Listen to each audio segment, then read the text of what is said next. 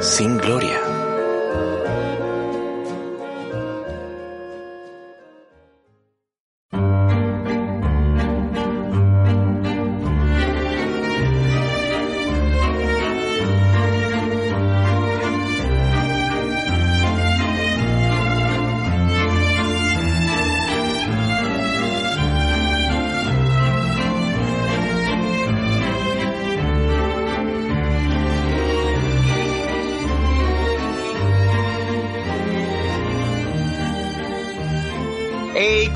¿Cómo vamos? ¿Cómo andamos, mis queridos contemporáneos? Una vez más a este podcast. Buenos días, buenas tardes, buenas noches, donde ustedes nos escuchen, en donde quieran que estén. Llegamos a sus oídos en esta coproducción hecha por Free to Geek y Mundo Pop Geek. Aquí llegamos ante ustedes y hoy vamos a estar hablando de un gran estudio de animación, el estudio Ghibli. Es un estudio que amamos con toda la fuerza del mundo, de nuestro ser, de nuestro zen, de nuestra energía, de todo lo que ustedes quieran. La Genkidama está presente en nosotros gracias a Estudio Ghibli y precisamente queremos darle la bienvenida a nuestro director de este podcast, el señor Ler. ¿Cómo vas, Ler? Súper bien, hoy estamos con un tema siempre, siempre los temas son interesantes, siempre tenemos un tema bien bacano para hablar y hoy en especial eh, con todo lo que han ido saliendo en Netflix y con todo lo que nos han dado tenemos una, un tema del corazón, eh, viene pues al corazón y viene eh, de parte de nosotros y un gran invitado que pues ya más adelante lo conocerán. También contamos con la presencia de TJ AXA. ¿Cómo vas, AXA? Oyentes, ¿cómo están? ¿Cómo andamos? Muy bien, pues nada, hoy con un tema con el que crecimos, no solamente nosotros, nuestra generación, sino también, no sé, parte de, la, de nuestros padres, hermanos mayores y mucho más. Claro que sí, y presenta cosas clásicas que a nosotros nos encanta, pero vamos a hablar de eso más adelante porque también tenemos a Vivi Parker, una de las personas que hace que esto funcione. Vivi, ¿cómo vas? Hola, muy bien chicos, muy bien. Feliz como siempre de estar acá y pues muy emocionada de hablar del estudio Ghibli porque lo amo, en serio lo amo y pues a ver qué tal nos va hoy. En serio es un tema muy muy interesante que siempre me ha gustado muchísimo. Por supuesto, y también tenemos en nuestro grupo de trabajo al señor Manuel Igno Moriarty. ¿Cómo vas, Manuel Igno? Hey, ¿qué tal, frikis? ¿Cómo están? Un gran saludo para ustedes. Eh, los saludo desde una lejana cueva por acá perdida y con un poquito de frío y de lluvia, pero acá estamos tenemos algo en común. Tenemos un gran invitado precisamente del país manito. Luis Enrique Ruiz. ¿Cómo vas, Luis? Hola, buenas tardes, buenos días. Gracias por la invitación. Saludos de México. Viva México, cuarones. Pero bueno, eso es la introducción por parte de nuestro equipo, nuestra mesa de trabajo.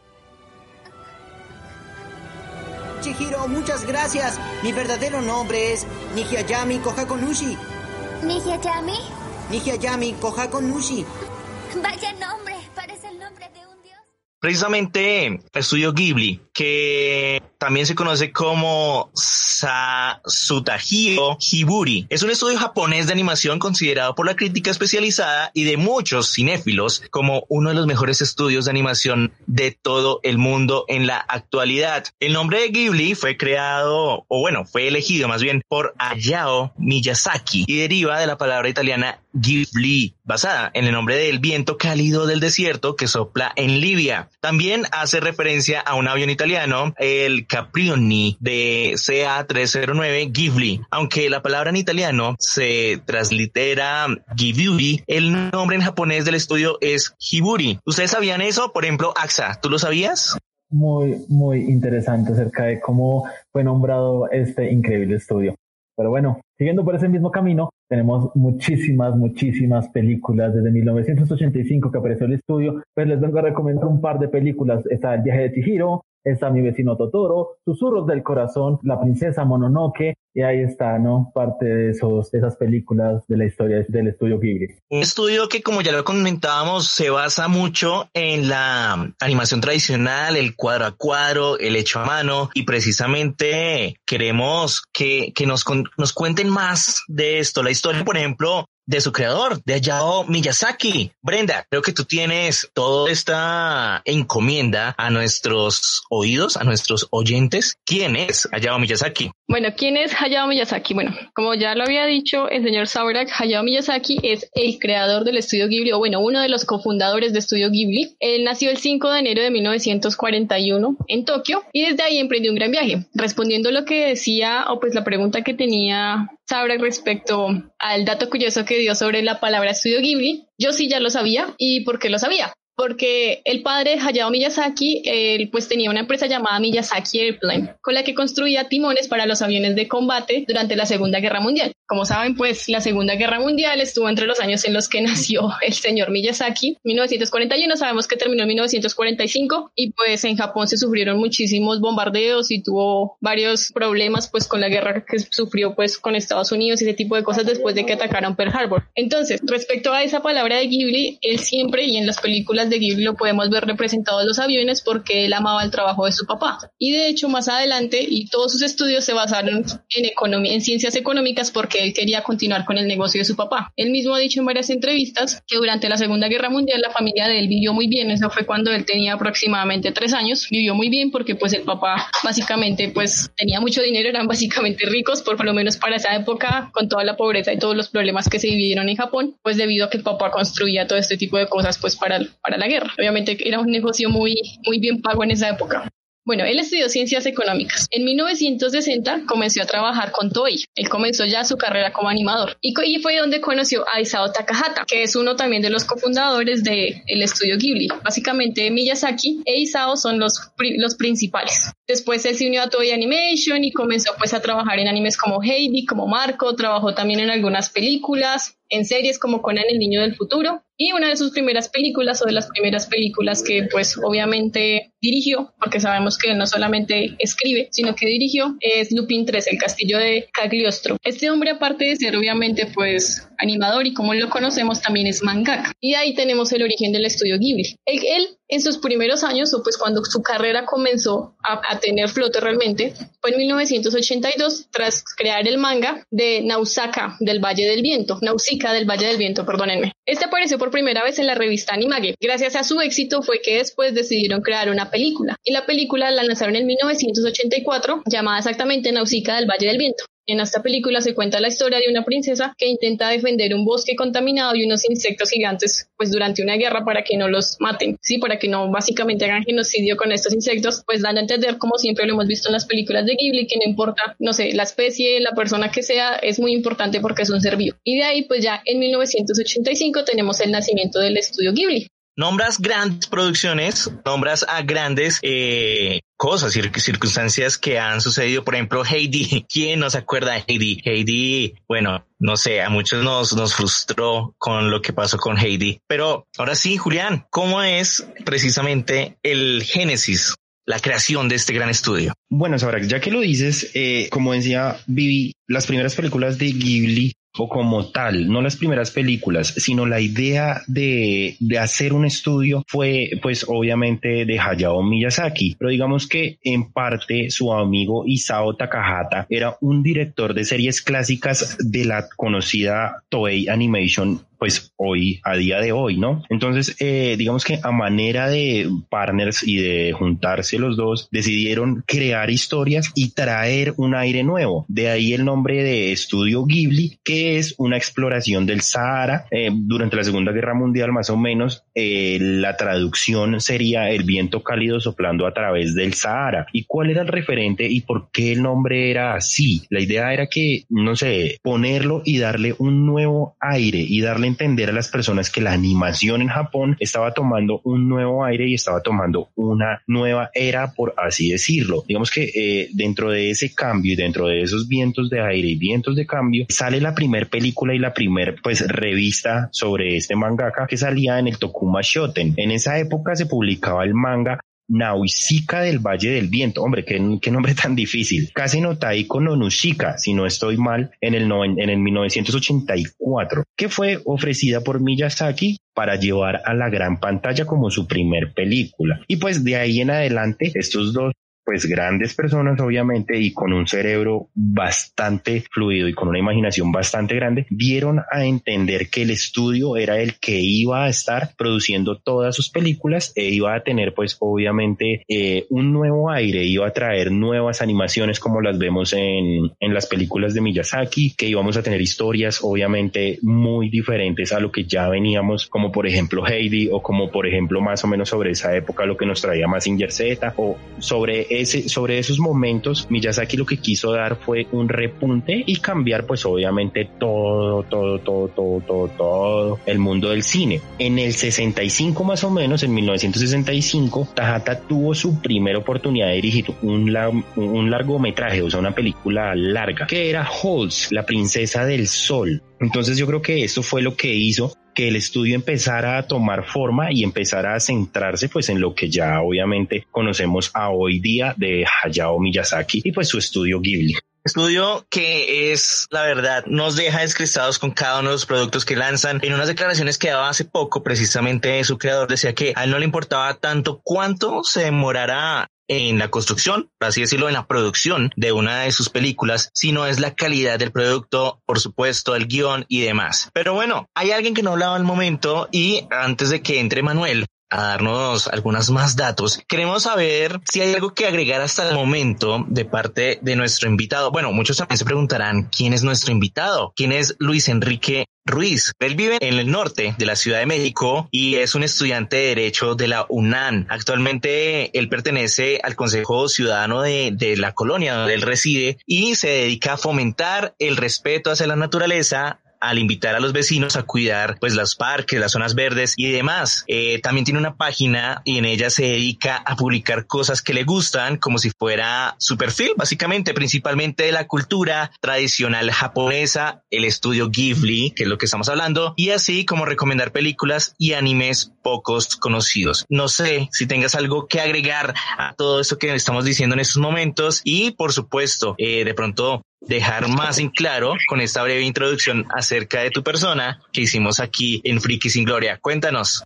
Bueno, gracias por la invitación, antes que nada. Y pues también administro un grupo de estudio Ghibli de fans que actualmente debido a lo de Netflix que subió las películas, mucha gente se unió en menos de dos meses alcanzamos 200 mil miembros y por lo regular teníamos 30 mil, 50 mil. Este grupo yo lo creé porque había más comunidades en Facebook, pero yo quise crear la mía propia, ¿no? Porque no me gustaba publicar en todos los grupos la misma cosa, para no ser spam, por así decirlo. Sí, y de hecho, ese es un grupo, pues yo lo sigo. Yo estoy en el grupo y es un grupo que me parece muy chévere porque realmente comparten muchas cosas interesantes de Ghibli, no solamente como noticias o, por ejemplo, como una de las breves documentales, por decirlo así, que podemos ver de Estudio Ghibli que compartiste, sino también también se comparten, por ejemplo, videos de creaciones de arte, de cosas que crean de estudio Ghibli que uno dice como de madre. A pesar de que ha pasado tanto tiempo, la gente todavía sigue con esa tendencia de Ghibli, crea cosas y realmente aman esto, aman el estudio. Y eso me parece muy, muy chévere. Y sí, tienes toda la razón respecto a lo de Netflix. Desde que sacaron las películas en Netflix, todo el mundo se volvió loco con Ghibli, todo el mundo está hablando de Ghibli. Incluso yo estoy haciendo maratón a pesar de que ya me había visto las películas antes, pero en serio es muy, muy chévere.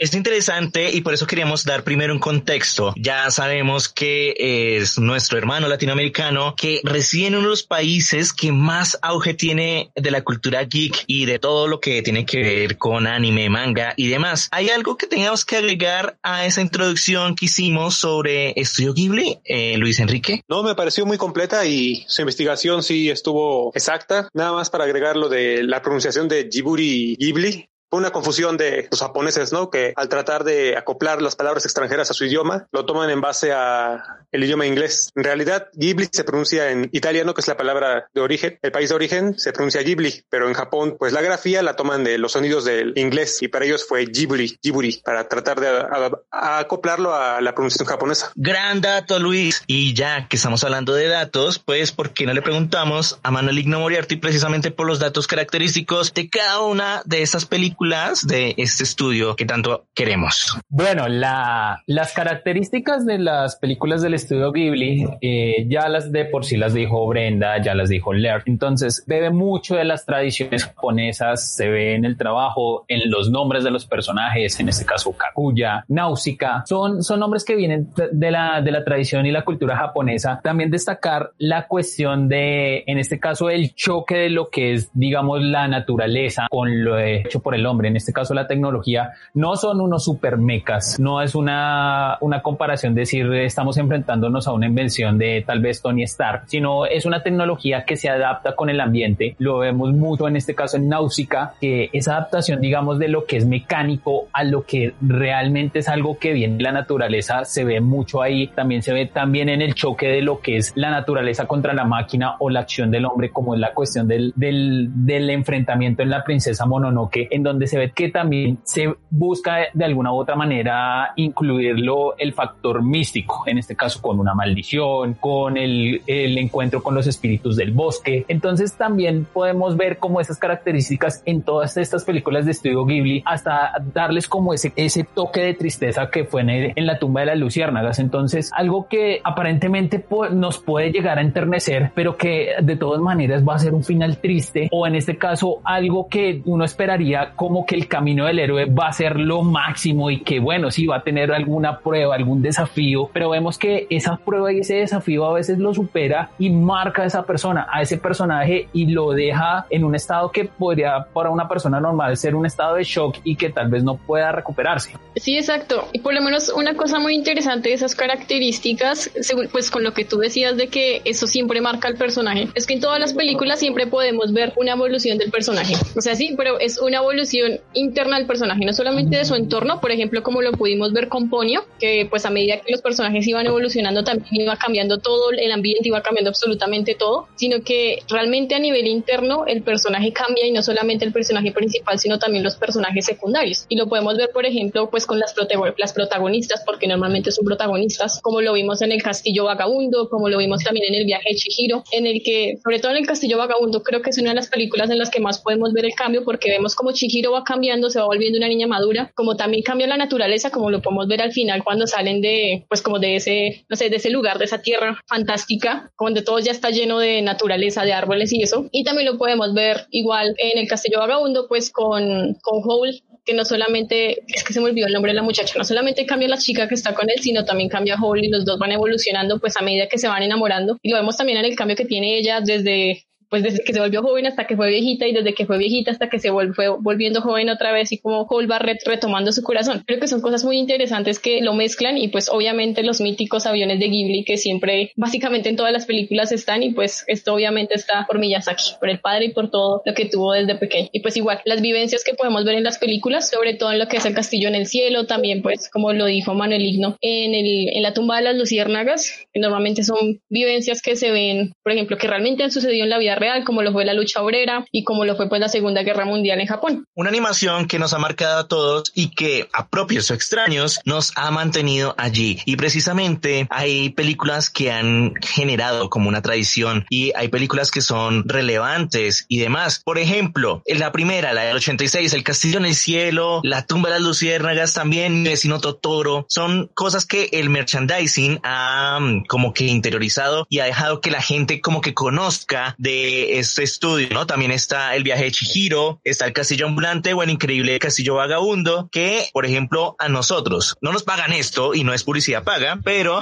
a través de Señal Colombia podemos haber visto también grandes de estos eh, productos de Estudio Ghibli. No sé si tengas algo que agregar en estos momentos, Luis, de cuál crees, de pronto también por tu cultura allí en México, las películas que más conozcan la gente allí, gente que tenga que ver o no con el asunto de Estudio Ghibli, ya bien sea por la televisión abierta nacional o por lo que decimos de merchandising como Totoro o en fin. No sé, ¿nos cuentas, Luis? Bueno, la película que aquí en México más es conocida es principalmente El viaje de Chihiro y el increíble Castillo Vagabundo, ya que son las que más se venden en las tiendas de libros, de repente puedes encontrarlas a la venta más accesible para el público, ¿no? Las demás se han transmitido por televisión la película de Kiki, Arrietty y también la de, me parece, Totoro. Fueron transmitidas por el canal del Politécnico y la gente ahí fue como se empezó a interesar y buscar más este contenido. Por lo general no son muy conocidas por la gente en común, ¿no? No puedes preguntarle a alguien que encuentres y que diga que si las ha visto. Últimamente con lo de Netflix me parece que sí ya se han dado a conocer, pero con esto de la cuarentena, pues no, no he tenido oportunidad de preguntarle a, a la gente. Advertencia, el- Luis. Ah, dale, qué pena, te interrumpí. No, sí, continúa. Ok,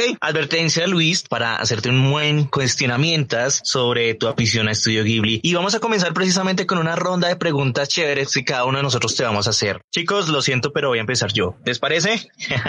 Sí, dale, dale de una. Listo. Entonces, Luis, Sí. ¿cómo conociste precisamente a Estudio Ghibli? ¿Cómo lo conociste? Bueno, Estudio Ghibli, la primera película que vi fue la del viaje de Chihiro cuando tenía 10 años. La encontré, la pasaron por Disney Channel principal pri- y la quise comprar, en, la conseguí de un mercado. Pero yo la veía y nada, veía a Totoro, ¿no? Pues, El símbolo de Ghibli, pero no creía que fuera un, un tipo Disney, ¿no? Ya fue hasta que iba en secundaria cuando vi el Castillo Vagabundo que volvió a aparecer el, el Totoro de Ghibli y ya me llamó la atención de que, que era eso, ¿no? Y ya vi, investigué que era un estudio y había más películas. Así fue como conocí a Ghibli como tal. Bueno, ya posteriormente del Castillo Vagabundo, eh, vi, se estrenó La Princesa Kaguya. Me gustó mucho porque me gusta la cultura tradicional y ya fue como fue, fui buscando las demás películas, ya por internet, que luego las ponen en Facebook o Anime YT, esas páginas. Y las películas que más me han gustado de Ghibli ha sido principalmente de Takahata, que él se enfoca más en lo, en lo cotidiano, en la, vida real, por así decirlo. Y es Mis destinos los llamada, Pompoco y Recuerdos del ayer. Unas películas que más me han gustado de Estudio Ghibli.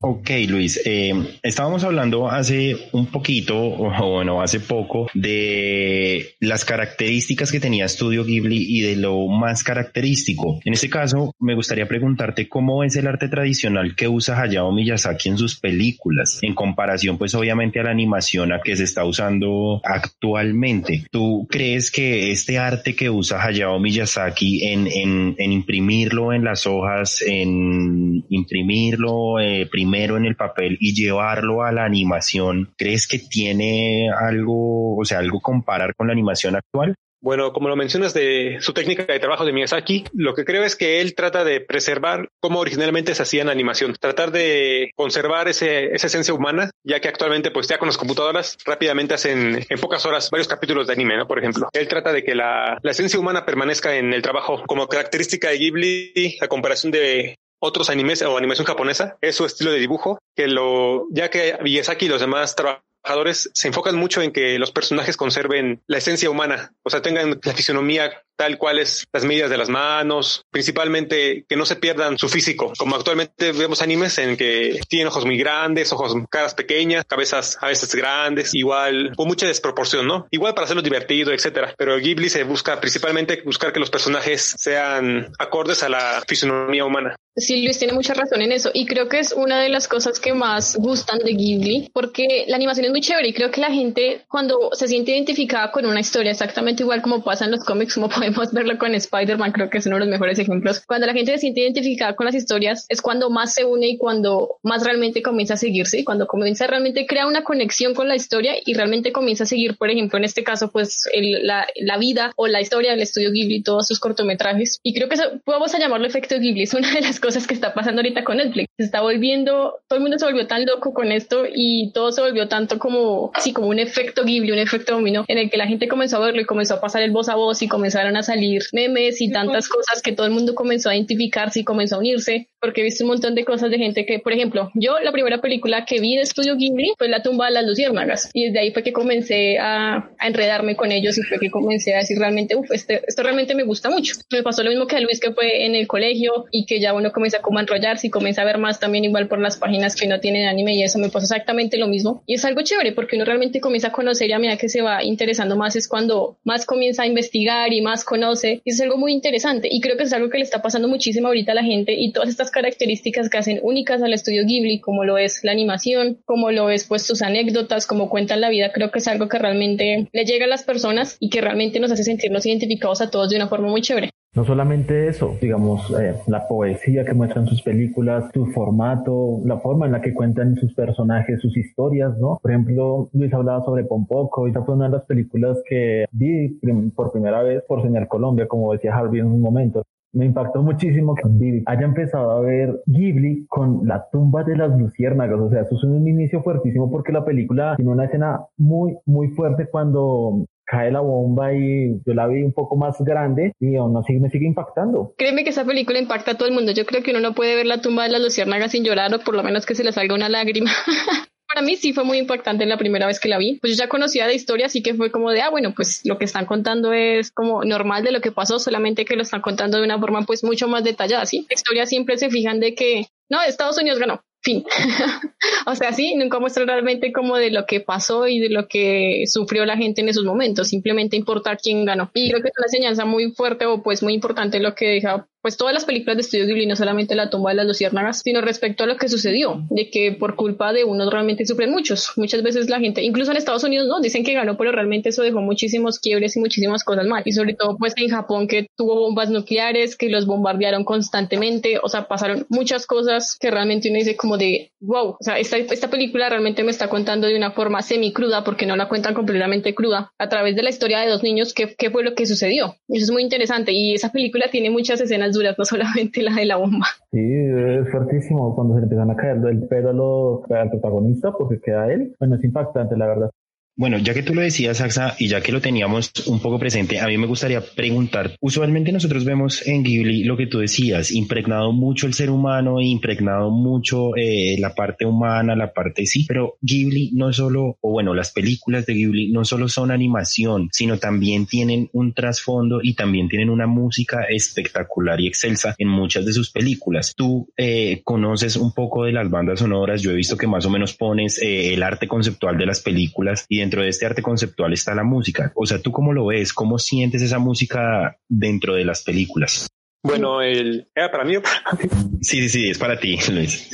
Bueno, eh, por lo que tengo entendido, Ghibli tiene como exclusividad para que la componga su banda sonora Joe Isaishi, Isaishi, el director de música que es el que se encarga de componer la, la banda sonora. Me parece muy, muy artístico su trabajo porque capta el, momento de la sentimental de la escena y te lo transmite, ¿no? Para mí es sí, un, buen trabajo el que ha, ha realizado en esos treinta y tantos años para Ghibli, que es muy afamado en Japón. Es una persona muy famosa ya, que incluso ha hecho conciertos en París, en Europa, porque no solamente se ha enfocado a Ghibli, sino que él también tiene otros trabajos aparte. Sí, sí, el, el, punto es ese, a ese era el punto al que quería llegar. Tenemos no solo una animación tremenda, un dibujo súper hermoso de Hayao Miyazaki, sino también que ellos tienen su propia productora musical y una persona que es famosa dentro del ámbito de la música en los animes. Entonces, yo lo recuerdo porque recuerdo mucho la banda sonora de Viaje de Shihiro en el inicio de la película eh, los tintes de sentirse perdida están siempre impregnados en la música. Entonces yo creo que son detalles y partes de las cosas que hace que eh, Ghibli tenga magia dentro de sus películas. Entonces yo creo que pues vamos a darle un poquito el paso a Manu para que eh, a Manuel Ligno para que nos cuente un poquito y también sigamos con, con esta pequeña ronda de preguntas.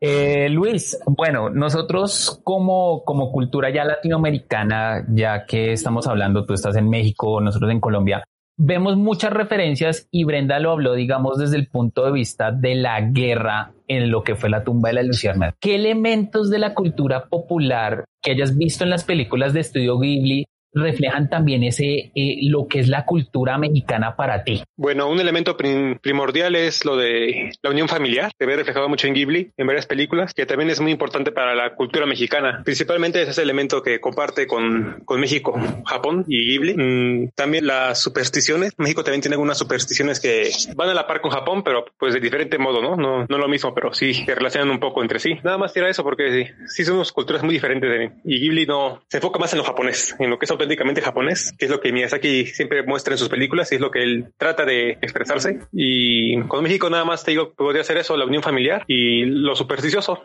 Bien, Manuel, pusiste en aprietos un poco al invitado y eso está bien. Y gracias a eso se me acaba de ocurrir, ¿por qué no hacemos un reto así rápido de preguntas para que nos pongas también en aprietos a todos y cada uno de los que estamos aquí en este podcast? Empecemos, Ler, eh, no sé, empieza con el reto. ¿Qué nos quieres preguntar y nosotros respondemos? Bueno, lo primero sería, ¿cuál es su película favorita? Y muy rápidamente, ¿por qué es la favorita? Bueno, mi película favorita, en Estudio Ghibli actualmente mi película favorita, pero es que tengo dos, me, me gusta el viaje de Shihiro y me gusta muchísimo el castillo, pues vagabundo. Pero si tuviera que elegir entre una, elegiría el viaje de Shihiro porque me gusta muchísimo la historia que hay detrás de ella. O sea, todo lo que muestran respecto al cambio, o sea, la madurez que obtiene Shihiro hacia pues el mismo trabajo, ¿no? Porque básicamente las personas que trabajaban en el hotel o pues en donde estaban los baños, eran casi que ex esclavos y esta tipo pues les quitaba el nombre, les hacía olvidar las cosas. Entonces me, me gusta muchísimo como la trama que dan de que una al inicio piensa que la otra bruja es la mala, bueno, a pesar de que la otra obviamente ya era mala, uno piensa que la otra es peor, pero terminan dándole un giro a la historia chévere y además también cuenta mucho respecto a cómo se ve la naturaleza. Creo que hay muchísimas cosas que se pueden aprender en esa película y por eso me gusta muchísimo, no solamente cómo se cuenta la historia, sino la animación. Tenemos una de las mejores escenas y es la de en el momento en el que Chihiro está pasando por las flores para ir a ver a sus padres cuando con Haku. Creo que es una de las mejores escenas que tenemos de Ghibli y realmente hay muchas cosas geniales en esta película, pero creo que esas son las principales, así rápidamente. Axa, ¿cuál es la tuya? Tengo dos, literal. Es que una me gusta muchísimo y, y es con la que crecí y otra es porque reflejan parte de lo que puede haber sido mi niñez, ¿no? Bueno, pero entre esas dos, una que es Ponyo y la otra que es el Castillo Ambulante o el increíble Castillo de Vagabundo, bueno, me voy por el increíble Castillo de Vagabundo. Esta película me gustó muchísimo, tanto así que tuve un gatico y le puse Calcifer por la misma referencia de que ese gato se convirtió en mi corazón. Entonces el corazón, el Calcifer, el fuego de Howl y cómo este llevaba el castillo y cómo se refleja en parte no solamente la guerra, sino la magia que hay detrás. Entre esas dos películas y entre todo el estudio Ghibli, siempre me voy a quedar con El Increíble Castillo Vagabundo. Por supuesto, queremos pues, tener la opinión de nuestro invitado. Luis, ¿cuál es tu película favorita y por qué?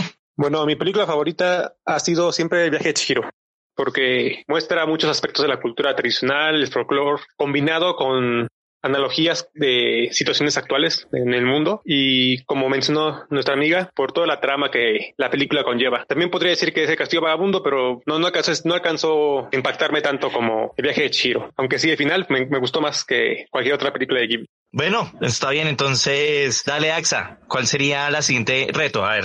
Esta pregunta se me viene a la cabeza y bueno, el estudio tiene una variedad inmensa de personajes, ¿no? ¿Cuál es tu personaje favorito? ¿Con quién se identifican? ¿Quién es ese personaje que ustedes dicen, uff, te parecía a mí? A ver, empecemos con Vivi, ¿qué tal? Bueno, realmente es que es que el estudio Ghibli tiene muchísimos personajes, pero yo creo que si me tocara elegir a uno con el que me identifique sería con Sophie, ya que me recordó el nombre Axa, pues del Castillo Vagabundo, porque creo que ella a través de la película evoluciona de una forma en la que, o sea, está en una, una sociedad estereotipada en la que la belleza es lo más importante y lo podemos ver también con Hole, pero realmente es una belleza muy ficti, por decirlo así, porque es como gente rubia, y así está la gente rubia es hermosa en esa película. si tienes el caballo de otro color eres feo no importa. Entonces, y ella, y ella se sentía así, sí, ella se sentía así. Y todo el mundo le decía como que era fea, pero ella realmente a través de la película va como evolucionando y va empezando a darse cuenta como de que al final no interesa lo que digan los demás y realmente pues lo que importa es cómo ella se sienta y que al final va a encontrar personas que pues que la quieran y que se y que estén con ella, ¿sí? Y creo que eso es algo que pues no sé, que a muchos de nosotros nos ha pasado y es que muchísimas veces sentimos que no encajamos en algún lado, pero al final nos damos cuenta que al final pues realmente no es tan importante cómo nos ven las personas, sino que nosotros nos sintamos bien y pues tarde o temprano vamos a tener a personas que estén con nosotros y pues nos acepten y nos quieran como somos, ¿no? Creo que por eso la elegiría hecho. Sabrak, tú, ¿cuál? ¿Qué personaje te identifica más ahí de Estudio Ghibli? Yo me identifico eh, sin duda alguna con Totoro. Totoro para mí ha marcado una gran generación, una gran infancia. Parte de mi infancia estuvo presente gracias a Totoro y cada vez que veo ese muñequito gris y demás, yo me imaginaría en los calzones de Totoro, y siendo Totoro básicamente chévere. Bueno, antes de que vaya nuestro queridísimo líder de Friki sin Gloria, preguntémosle a nuestro invitado Luis, ¿cuál es tu personaje favorito? ¿Con quién te identificas? Bueno, ¿con quién me identificaría? Sería en una parte con Totoro, porque se la pasa plantando árboles, y también como principalmente con Kiki, porque siempre ando buscando cómo crear un negocio, tener un negocio propio que ayude a los demás, como Kiki, que se dedica a repartir las cosas. Y ahorita, como con la cuarentena, me he dedicado a repartir los víveres que la gente adulta necesita y no puede salir a la calle. Pues ahí me tiene 10 dólares a, por sus compras y llevárselas, ¿no? Para que no, no se exponga, ¿no? A la enfermedad. Importantísimo, ¿no? Y una labor muy, muy bonita y bueno, toda Latinoamérica te lo agradece. Y bueno, vamos a preguntarle a Lord. Lord, ¿cuál es tu personaje favorito? ¿Con quién te identificas? Bueno, mi personaje favorito, eh, yo tengo dos personajes favoritos así muy rápidamente. El primero es Haku, el viaje de Shihiro. Haku es un personaje que es místico, que es eh, un personaje muy serio, bueno, que tiene muchas cosas con las que me identifico Obviamente el viaje de Shihiro nos muestra a Haku de ciertas formas que a mucha gente no le gustó, pero sí me gusta mucho ese personaje. Y otro de los personajes que no precisamente es de, pues como de este canon, por así decirlo, de, este, em, como personaje tan fuerte, me gusta muchísimo, muchísimo, muchísimo Mari la Flor. Eh, no sé si, si se vieron la película de Mari la Flor de la Bruja. Mari es un personaje muy interesante y es una aventurera. Entonces creo que esos dos personajes son los que con los que más me identifico dentro de Estudio Ghibli. Manuel, ¿cómo estás? ¿Qué personaje es tu preferido? ¿Con cuál te identificas? Bueno, en este caso yo me identificaría con, con Ashitaka de la princesa Mononoke. Entonces hay que tener cuidado porque yo lo, lo identifico conmigo por, por la cuestión del camino del héroe. Más camino del héroe el hecho de, de llevar una maldición, de buscar eh, enmendar su error y de buscar en este caso ayudar a los demás. Entonces digamos como que ese, ese, ese es el punto de inflexión y a mí siempre me llamaron las historias, digamos, en este caso heroicas y que de alguna u otra manera la relación en este caso con Star Wars, porque más compararlo con Luke Skywalker como, como que no puede darse más. Y bueno, entonces, eh, como conclusión, yo daría para, para estas cosas es que las historias de estudio Ghibli siempre, siempre buscan como dejarnos esa huellita de algo, algo que tal vez en algún momento como que olvidamos y que pasa algo en este caso, de pronto un enfrentamiento con un espíritu, de pronto ver los horrores de la guerra y nos lleva como a reflexionar que al final de cuentas todos somos humanos, independientemente de que convivamos con, con los espíritus del bosque o que estemos en, en una ciudad en la que estamos enfrentando contra muchas cosas de la tecnología, al final de cuentas somos personas y buscamos como hacer algo por nosotros mismos. Y darle las gracias a Luis porque digamos en, en el trabajo que está haciendo, en este caso para todos los seguidores de Estudio Ghibli que tal vez nos escuchen, esas historias siempre, siempre van a calar y digamos que como la conexión con el arte en este caso, tanto la animación como lo que es el cine, se ve muy reflejado en estas historias y gracias a él y a muchas otras personas pues podemos compartirlas y hablar de este tipo de cosas en esto, en estos espacios, ¿no? Entonces, Luis, muchas gracias por estar acá. Eh, no sé qué conclusión hayas llegado a, tener de, de todos estos aspectos de las películas de Ghibli para tu vida y para lo que es el marco de la sociedad como tal. Bueno, me parece un estudio que nos ha transmitido muchos valores, principalmente valores que buscan crear un mejor mundo para el futuro, sin perder lo mejor del pasado. Me gustó muchísimo esa frase. ¿Hay una recomendación que nos quieras brindar, Luis? ¿Alguna película? Bueno, que una película que no sea Ghibli que les quisiera recomendar mucho es una que se llama Viaje a Garta o Los niños que buscaban voces perdidas. Este es el director Makoto Shinkai, director de la película famosa de Your Name, pero es la película anime que más se relacionaría con Ghibli por la trama que, que lleva y el mensaje que transmite. Wash. Bueno chicos, creo que este viaje por el multiverso ya está llegando a su final. Hemos pasado de México a Colombia y de Colombia a México y le damos las gracias precisamente a Luis por habernos acompañado hoy. Eh, tenemos una gran conexión los colombianos con los mexicanos y amamos su país. Gracias por compartir con nosotros este momento tan agradable y hablar de esto tan hermoso como lo es el estudio Ghibli. Muchas gracias a ustedes por la invitación. Que pasen buen, buena tarde. Hasta luego. Gracias. gracias. Claro que sí. Vivi, muchísimas gracias por hacer parte de Free Sin Gloria. Muchas gracias. Gracias, Julián Spitia, por ser nuestro director, el señor Ler. Gracias, Axa, por estar ahí, darnos todos estos datos sobre Estudio Ghibli, que se nota que, que te apasiona muchísimo, la verdad. Y Manuel Igno Moriarty, claro que sí, no podría faltar. Bueno, quienes habló Harvey Domínguez, más conocido como Sabrak, nos veremos en una próxima ocasión. Recuerden que los queremos 3000, que a todos les queda la máscara y no se despeguen. Estamos ahí en sus bolsillos para que nos lleven a sus oídos. Chao, chao. Chao, chicos. Hey, chicos, un gusto. Chao.